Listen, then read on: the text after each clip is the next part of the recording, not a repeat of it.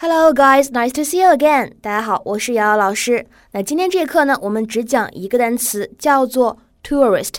OK，这个单词呢，它的发音技巧存在于其中的双元音 u 的发音。那同学们可以看一下这张海报，有没有看过这部电影呢？叫做《致命伴侣》，是由男神 Johnny Depp 和女神 Angelina Jolie 主演的。我呢最喜欢看特工题材的片子了。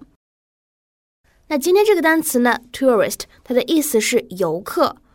那根据我平时的教学经验，很多同学读不准这个单词，问题就在于双元音读的不够饱满、不清晰。好，请同学们首先跟老师来读一下这样一个双元音，u，u，u。OK，读双元音诀窍在于由前一个元音很快的过渡，很快的滑到第二个元音上面，u，u。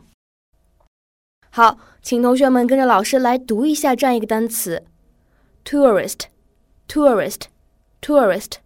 那其实呢，在英文当中，还有像 sure 或者 poor 这样的词呢，都包含同样的发音技巧。